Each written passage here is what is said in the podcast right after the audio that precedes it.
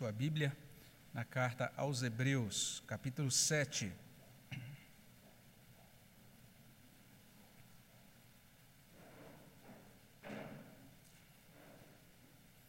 Hebreus capítulo 7.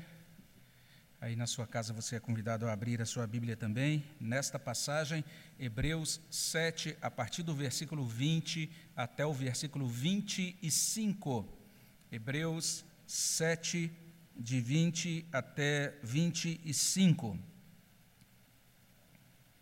Nós somos convidados a ler esse trecho da palavra de Deus. Quero convidar você que está aqui para que a gente leia juntos. Vamos, vamos ler a uma só voz. Hebreus 7, de 20 até 25. Leiamos. E visto que não é sem prestar juramento, porque aqueles sem juramento são feitos sacerdotes, mas este com juramento, por aquele que lhe disse: o Senhor jurou e não se arrependerá. Tu és sacerdote para sempre. Por isso mesmo, Jesus se tem tornado fiador de superior aliança. Ora, aqueles são feitos sacerdotes em maior número porque são impedidos pela morte de continuar. Este, no entanto, porque continua para sempre, tem o seu sacerdócio imutável. Por isso, também pode salvar totalmente os que por ele se chegam a Deus, vivendo sempre para interceder por eles. Vamos orar ao nosso Deus. Obrigado, Pai Celestial, pela tua palavra, pela tua graça que nos permite estar aqui juntos, assentados, ó Deus, em torno do teu livro sagrado, aberto, Senhor Deus, nas nossas mãos, diante das nossas vistas, e nós suplicamos que por tua graça, o teu Espírito também abra esse livro dentro dos nossos corações. E que ali, ó Deus, ele ilumine a nossa alma. E que a luz que provém dele traga transformação e nos conduza, Senhor Deus, a conhecê-lo e amá-lo, ó Pai. Ó Deus, protege-nos nesse momento em que sabemos, ó Deus, que o inimigo deseja roubar a semente que é lançada na terra Ó Deus, ajude para que nosso coração seja essa boa terra e que aqui, ó Deus, a tua palavra possa frutificar, possa produzir bom fruto para a glória do teu nome. Abençoa, Senhor Deus, a todos os que estão eh, nos visitando, aqueles que estão acompanhando também das suas casas eh, por meio da internet. Ó Pai, que onde quer que o teu povo esteja agora, eh, olhando, ouvindo para essa tua palavra, que o Senhor mesmo fale aos nossos corações, no nome de Jesus. Amém, Senhor Deus. Por que o cristianismo? Essa é uma pergunta importante para a gente fazer, né? É porque o cristianismo tem é, de ser distinto. Por que, que o cristianismo tem que ser acolhido? Porque ele faz esse grande convite né, para que as pessoas creiam nele e assumam é, o cristianismo como modo de vida. O que esse autor da carta aos Hebreus está dizendo para a gente, em todo um, um trecho, ele está fazendo uma argumentação longa, e o que ele está insistindo conosco é que o cristianismo é distinto. E o que o distingue, o que distingue o cristianismo é o próprio Cristo. É a pessoa de Cristo que é única e que é poderosa. É isso que distingue o cristianismo, de acordo com o autor da carta aos Hebreus.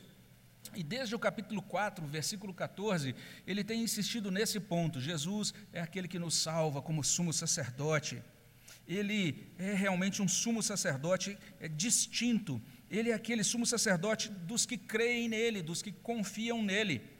E o sacerdócio de Cristo é comparado com o sacerdócio dos, é, é, que era exercitado em Israel naquele tempo, o sacerdócio dos levitas, que serviam ali no templo de Jerusalém. E nessa passagem que a gente leu hoje, a gente encontra essa distinção de Cristo sendo destacada de três modos. Se você observar aí, você vai notar que nos versos 20 a 22, Jesus é apresentado como fiador de uma aliança superior. É, esse é o destaque nesses primeiros versos. Se você olhar mais atentamente, você vai olhar nos versos 23 a 24, que Cristo é mostrado como sacerdote eterno. E se a gente prossegue olhando para o verso 25, nós vamos notar que nesse verso Jesus é revelado como aquele que tem poder para salvar. Todas essas coisas separam Jesus dos demais sacerdotes. Todas essas verdades que são aqui reveladas estão contribuindo para responder essa questão. Por que o cristianismo? Diante de tantas religiões, de diante de tantas proposições religiosas. E naquele primeiro contexto do século I, por que o cristianismo diante do judaísmo que era praticado no templo de Jerusalém? Algumas pessoas estavam querendo retornar para aquele judaísmo. O autor de Hebreus está dizendo: não voltem atrás. Vamos olhar para Cristo e vamos perceber a distinção de Cristo. Ele começa dizendo isso, esse é o primeiro ensino. Percebamos isso, Jesus é fiador de uma aliança superior. É o que a gente nota aí nos versos 20 até 22. E se essa é a primeira vez que você está ouvindo é, uma mensagem ou participando de um culto evangélico, você precisa entender essa ideia de aliança superior que é apresentada aqui mas, de certa maneira, o que o autor de Hebreus está trazendo para a gente é isso que estabelece a nossa escritura, ou a sagrada escritura, como uma escritura dividida em Antigo e Novo Testamentos. É esse tipo de aliança que é mencionada aqui. E quando a gente pensa em Antigo e Novo Testamento, a palavra testamento, nesse contexto, quer dizer literalmente essa aliança de Deus com os homens uma aliança que lá no Antigo Testamento foi feita através de Moisés e que no Novo Testamento é feita por meio de Jesus Cristo. Então é por isso que a gente tem essa grande divisão. E o que a gente está vendo aqui é o autor de Hebreus contrastando. Ele diz: olha lá o sacerdócio estabelecido por Moisés, e agora observem o sacerdócio estabelecido por Jesus Cristo.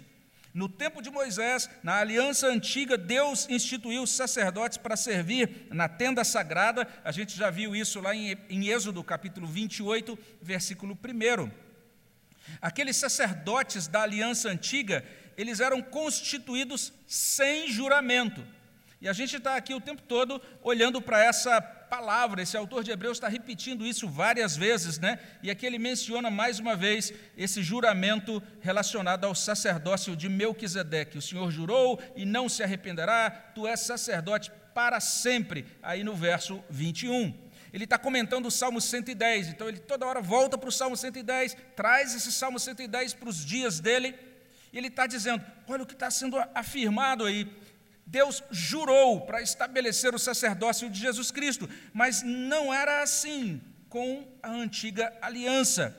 Os sacerdotes eram estabelecidos automaticamente, simplesmente por conta da descendência de Arão. Se eles já eram descendentes de Arão, então a pessoa já nascia, se fosse homem, ele eh, se prepararia e aos 30 anos de idade, então ele assumiria o sacerdote ou sacerdócio no templo. É o que diz o verso 20: E visto que não é sem prestar juramento, porque aqueles, os descendentes de Arão, sem juramento, são feitos sacerdotes. O pastor Stuart Olliott nos ajuda a entender isso. Ele pergunta e ele também responde o seguinte: Como um sacerdote do Antigo Testamento entrava em seu ofício? Tinha de nascer na tribo de Levi e na família certa crescia e então entrava no trabalho sacerdotal. Nada mais era requerido, nem mesmo um juramento de fidelidade, era simples assim. Mas o verso 21 vai distinguir o sacerdócio de Cristo. Se você olha para o verso 21, você vai perceber aí que o sacerdócio de Jesus é constituído pelo juramento direto de Deus, mas este, está falando de Jesus, com juramento por aquele que, por aquele que lhe disse: e aí o texto que eu terminei de ler, o Senhor jurou e não se arrependerá, tu és sacerdote para sempre. Um irmão muito precioso explica isso, ele diz assim: há uma mudança na forma de Deus agir nesse sacerdócio. Deus fez um juramento a Cristo, o que ele nunca fez a ninguém da ordem de Arão. Deus nunca lhes deu essa certeza de sua continuidade, nunca se empenhou com um juramento ou promessa de que o sacerdócio deles seria eterno, e por isso não lhes deu razão para esperar a perpetuidade dele, mas antes de considerá-lo uma lei temporária, mas antes de considerá-lo uma lei temporária. Mas Cristo foi instituído com o juramento de Deus. Então esse é o sacerdócio de Cristo, instituído com juramento. E por conta disso, porque o sacerdócio de Cristo foi instituído com o juramento, Jesus é fiador, o garantidor de uma aliança superior, ou de um novo testamento, verso 22. Por isso mesmo, Jesus se tem tornado fiador de superior aliança. Então, esse é o primeiro ensino. Jesus Cristo é fiador. E se você tem a NVI, lá vai dizer assim: Jesus é a garantia de uma aliança superior. Ou seja, aquilo que distingue o cristianismo é o próprio Cristo. É a pessoa dele, naquilo que ele realiza, é a pessoa poderosa dele. Mas não é só isso. A gente está diante também de uma segunda verdade que é digna da nossa atenção. Não, apenas o texto diz que Jesus é o fiador de uma aliança superior, mas ele prossegue dizendo que ele é sacerdote eterno. Olha aí os versos 23 e 24. O verso 23 vai informar que aqueles sacerdotes levíticos eram muitos porque eles morriam. É isso que diz lá. Ora, aqueles são feitos sacerdotes em maior número porque são impedidos pela morte de continuar. A gente já falou um pouquinho sobre isso na última mensagem, né? Cada sacerdote nascia, crescia, servia a Deus durante um tempo e depois morria, era substituído então pelo próximo descendente. E de acordo com o verso 24, o sacerdócio de Jesus Cristo é distinto nesse detalhe muito significativo. Olha aí o verso 24. Este, ou seja, Jesus, no entanto, porque continua para sempre, tem o seu sacerdócio imutável. Esse é o sacerdócio de Cristo, continua para sempre. O sacerdócio de Cristo é imutável. Jesus é eterno, seu sacerdócio é imutável. Um servo de Deus escreveu o seguinte: nesse trecho do livro de Hebreus, Deus declarou sob juramento a imutabilidade, a excelência, a eficácia, a eternidade do, do sacerdócio de Jesus Cristo. Então, esse é o segundo ensino do texto. Perceba a simplicidade desse ensino. Jesus é um sacerdote eterno, e é isso que distingue essa fé, é isso que distingue o cristianismo, o próprio Cristo, essa pessoa única, poderosa do Senhor Jesus Cristo. Mas daí a gente chega no terceiro ensino, verso 25.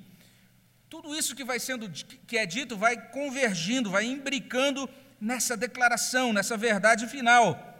Exatamente porque Cristo é esse fiador dessa aliança superior, exatamente porque ele é esse sacerdote eterno, esse autor agora vai dizer isso Jesus tem poder para salvar. Essa é a verdade declarada aqui. Ele garante a aliança nova, superior. Ele procede desse modo como sacerdote eterno e por isso ele tem poder para salvar. A gente percebe isso no verso final. Nós lemos logo no iníciozinho do verso 25. Por isso também pode salvar. Olha só o que está sendo afirmado. Ele pode salvar. É uma declaração simples, mas muito poderosa do Novo Testamento. E se você olha para o verso 19, você vai entender que não apenas ele pode, mas somente ele pode. O verso 19 vai dizer que a lei não tinha poder para aperfeiçoar. Tudo aquilo que era realizado no culto, no cerimonial judaico, tudo aquilo tinha muito valor como apontamento para Cristo, mas aquelas coisas não tinham poder para salvar, para regenerar, para assegurar o perdão, para assegurar a redenção. Somente Cristo pode salvar. Essa é a mensagem de Hebreus. Outros sacerdotes, outros deuses, outras religiões não podem salvar Somente Jesus Cristo pode salvar. E se você olha com atenção o verso 25, não apenas o texto está dizendo que Jesus pode salvar, mas o texto prossegue dizendo o seguinte: que Jesus salva totalmente. Olha só que palavra preciosa.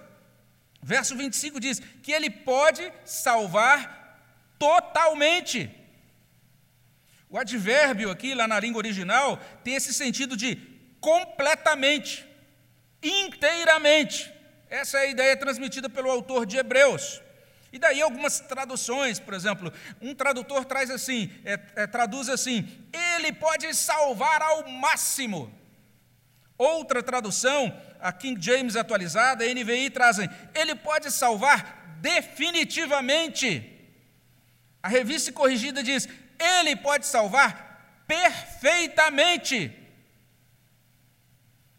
Jesus não salva apenas uma parte, ele não salva pela metade, é isso que o Hebreu está ensinando. A pessoa alcançada pela obra de Cristo nunca é parcialmente salva, ela nunca é quase salva, ela é salva completamente, inteiramente. Ele é poderoso para trazer salvação completa, total. E essa salvação operada por Ele é eficaz, é definitiva. Mas a gente precisa perceber ainda um outro detalhe, também no verso 25. Essa salvação é dada a um grupo específico de pessoas. Não é para qualquer pessoa, é para um grupo muito especial, designado aí nesse verso 25. Jesus salva aqueles que por ele se chegam a Deus. Esses são os salvos. A gente vê aí o reforço de algumas doutrinas. Primeiro, essa doutrina de Jesus como único mediador.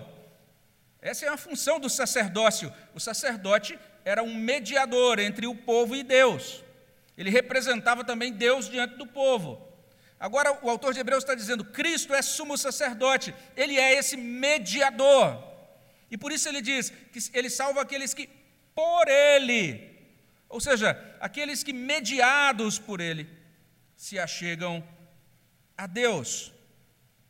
Também percebam aí o reforço de uma outra ideia, uma ideia que foi iniciada no verso 19. Se olhamos lá para o versículo 19, a, a sessão anterior terminou dizendo assim: que Cristo nos traz uma esperança superior pela qual nos chegamos a Deus para isso que Ele nos dá promessas e instila no nosso coração essa esperança superior.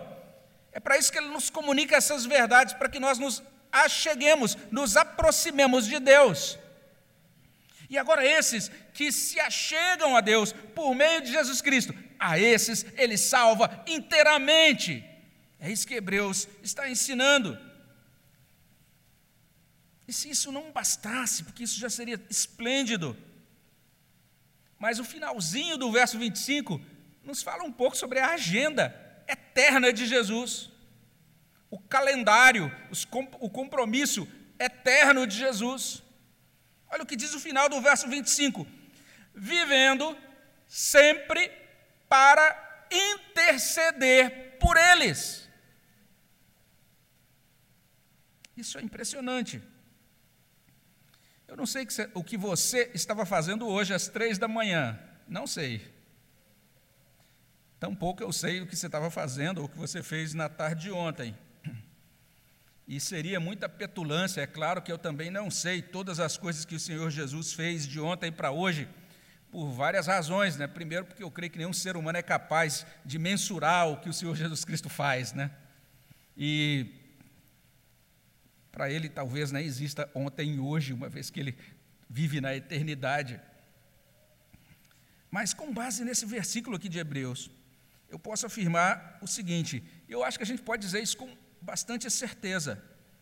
Na tarde de ontem e na madrugada de hoje, Jesus estava intercedendo por você. Ele estava intercedendo por nós. Porque ele vive eternamente para interceder por eles. Ele está orando por nós o tempo todo. Ele está vendo as coisas que a gente faz aqui diante do Pai, dizendo: Pai, tem misericórdia desse aí. Ele está o tempo todo intercedendo como esse advogado de defesa, aquele que é o nosso advogado, como é citado em 1 João capítulo 1. Então, a gente tem esse Senhor, esse Senhor que continua intercedendo por você, por mim, por todos aqueles que, confiantes nele, se aproximam de Deus. Esse é o Senhor Jesus Cristo, esse é o sacerdote da nossa salvação. Os apóstolos Pedro e João traduziram essa instrução em uma fala memorável que aparece ali em Atos capítulo 4, 11 e 12. Eles disseram o seguinte: esse Jesus é pedra rejeitada por vós, os construtores, o qual se tornou a pedra angular, e não há salvação em nenhum outro, porque abaixo do céu não existe nenhum outro nome dado entre os homens pelo qual importa que sejamos salvos.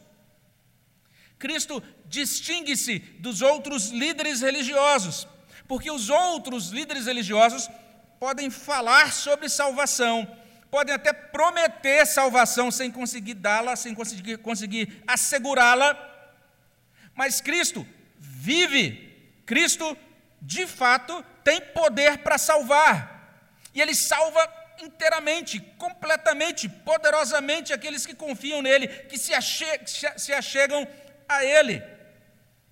Esse é o terceiro, esse é o último ensino que é trazido para a gente aqui em Hebreus, capítulo 7, de 20 até 25. Você está notando o que distingue o cristianismo? O que distingue o cristianismo é a pessoa única e poderosa de Jesus Cristo.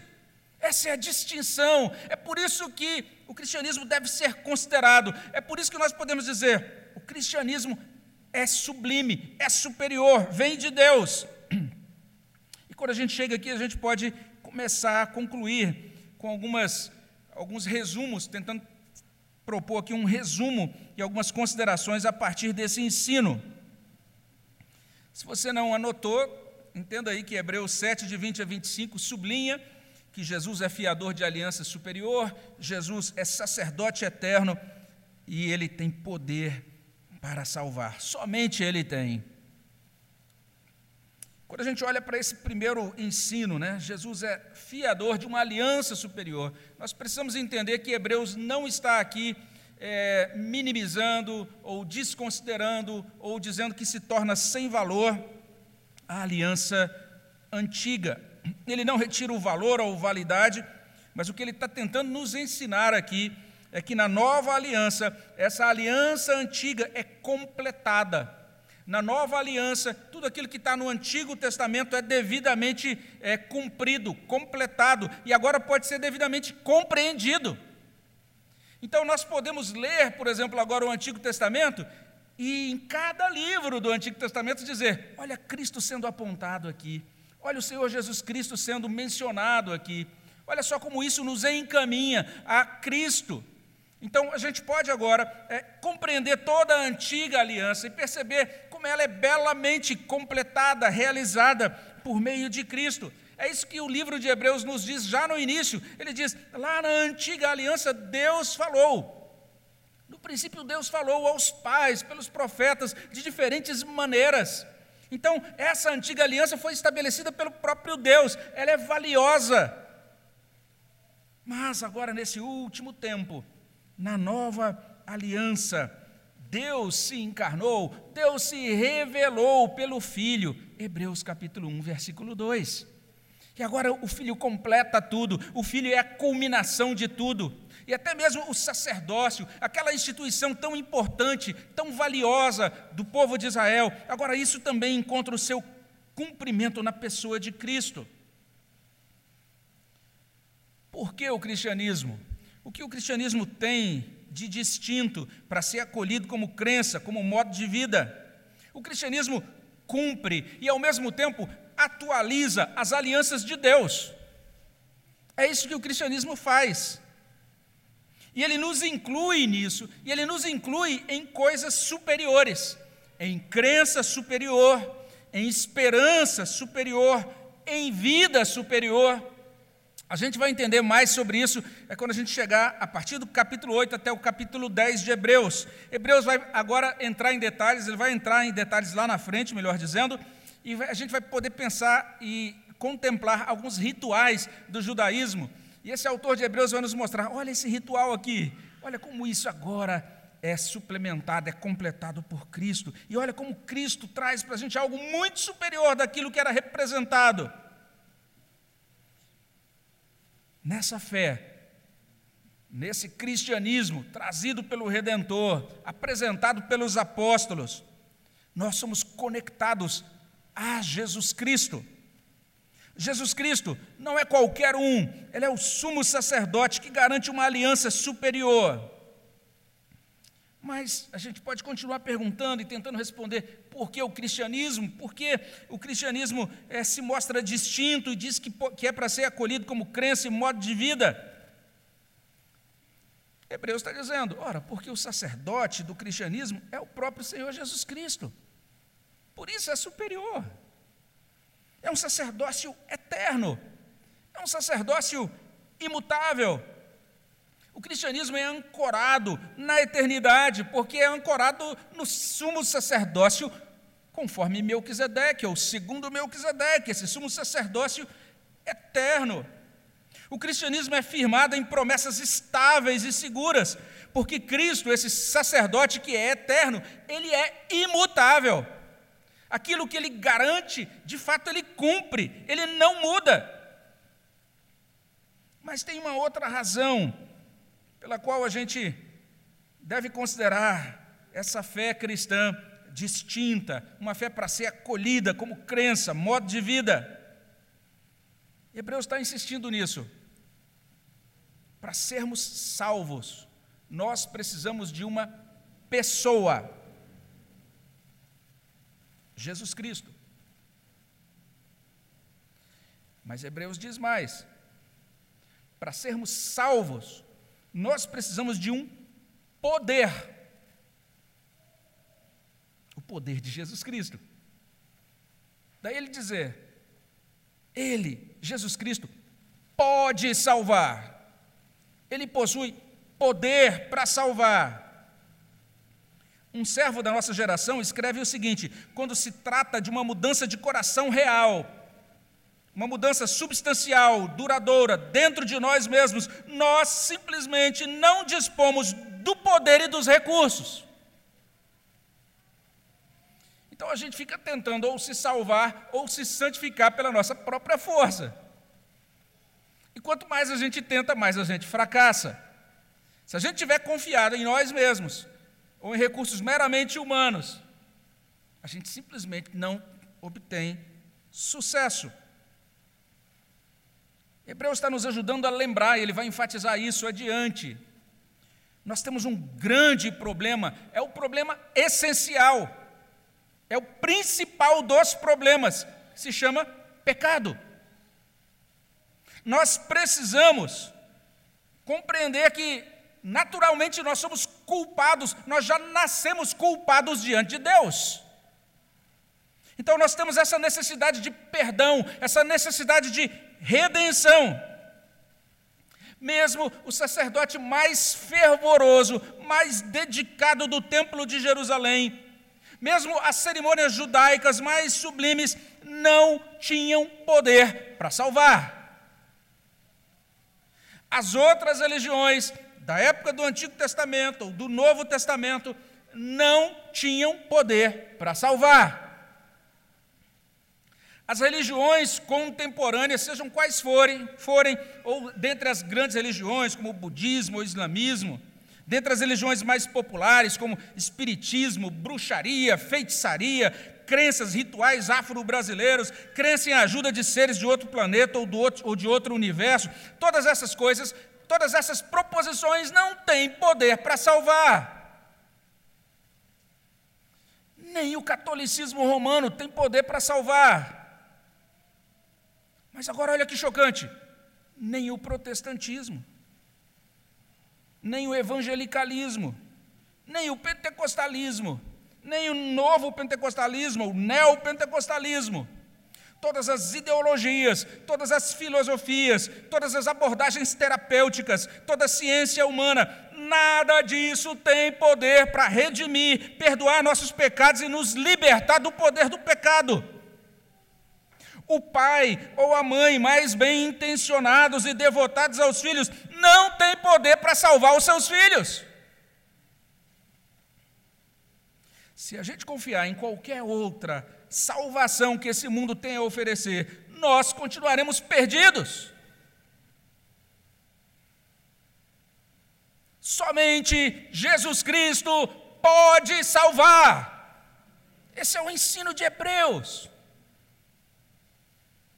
Ai de nós, se abraçamos o cristianismo por causa de um namorado, ou de um noivo, ou de um amigo, ou de um pastor, ou de um pregador, ou até mesmo do nome ou das obras de uma igreja. O que, que o cristianismo tem de distinto? Cristo, a pessoa única e poderosa de Jesus Cristo. É por isso que nós devemos orar. Para que enquanto nós ouvimos essas mensagens sobre Hebreus, o Espírito Santo fale nos nossos corações de tal maneira que no fim do processo a gente possa dizer o seguinte: eu estou ouvindo o chamado do próprio Cristo. Nesse domingo missionário, eu mencionei no momento missionário nosso irmão, pastor Horácio, de Moçambique. Mas eu gostaria agora de mencionar um outro pastor Horácio, da Escócia. Na verdade, o nome dele aqui é aportuguesado, né? É, normalmente ele é conhecido como Horatius Bonner. Ele foi um pastor escocês e bem novinho, terminou a sua graduação. Ele se dedicou ao ministério.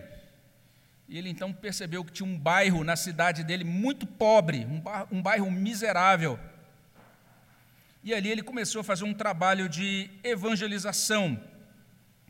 E ele se dedicou para evangelizar especialmente as crianças, os jovens.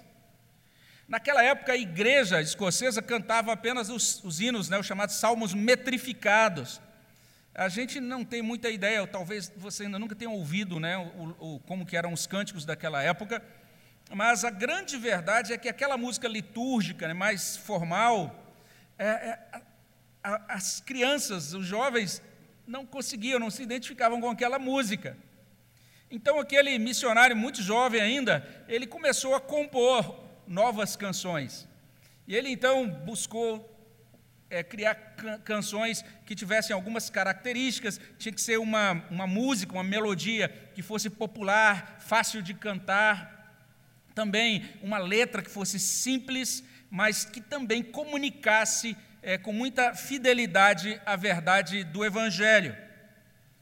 Então ele escreveu uma música que de repente ele, ele nem esperava aquilo, escreveu uma música que fez grande sucesso, porque ah, ele compôs a música, e à medida então que ele apresentou aquela música para aquele grupo, aquilo começou a ser cantado não apenas entre a igreja dele, os, aquelas pessoas que eram evangelizadas por ele, mas se tornou assim uma música muito apreciada por todos os cristãos.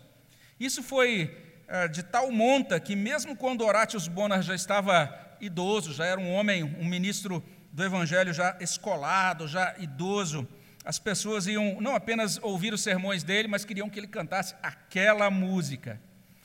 Aquela música se intitulava A Voz de Jesus. E naquela, naquela música, é, o tema da música era literalmente isso: Jesus conversando conosco. Jesus nos chamando a descansar nele. Jesus nos convidando, convidando a nossa alma e a nossa alma respondendo ao chamado de Jesus. Então, aquela música que na época, né, no século XIX, era uma música popular, né? A gente chamaria de música pop do século XIX. Hoje é o nosso hino 250, a voz de Jesus. E é interessante como essa música por esse, composta por esse pastor missionário Horatius Bona, ela realmente fala sobre essa verdade, essa experiência de ouvir a voz de Jesus Cristo. Ele começa o seu hino assim: Ouvi o Salvador dizer: Vem descansar em mim, e confiante receber conforto e paz, enfim.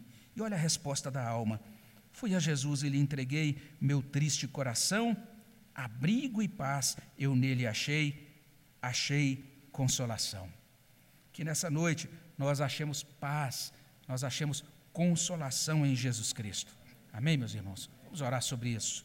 Senhor, abençoa os nossos corações, derrama a tua graça sobre nós, de modo que sejamos conduzidos a Cristo, que Cristo possa de fato brilhar no nosso coração, encher o nosso coração, acalentar, ó Deus, pacificar, purificar, Senhor Deus, organizar as ideias, os sentimentos, trazer, ó Deus, cura, trazer restauração, trazer, ó Deus, a tua bênção, aquilo que o Senhor tem proposto para que sejamos salvos, para que sejamos santificados e para que sejamos consolados no Senhor. Nós pedimos a tua graça e pedimos que o Senhor nos ajude a responder à tua bondade com louvor sincero no nosso coração. É o que pedimos no nome de Jesus. Amém, Senhor Deus. Vamos louvar ao nosso Deus.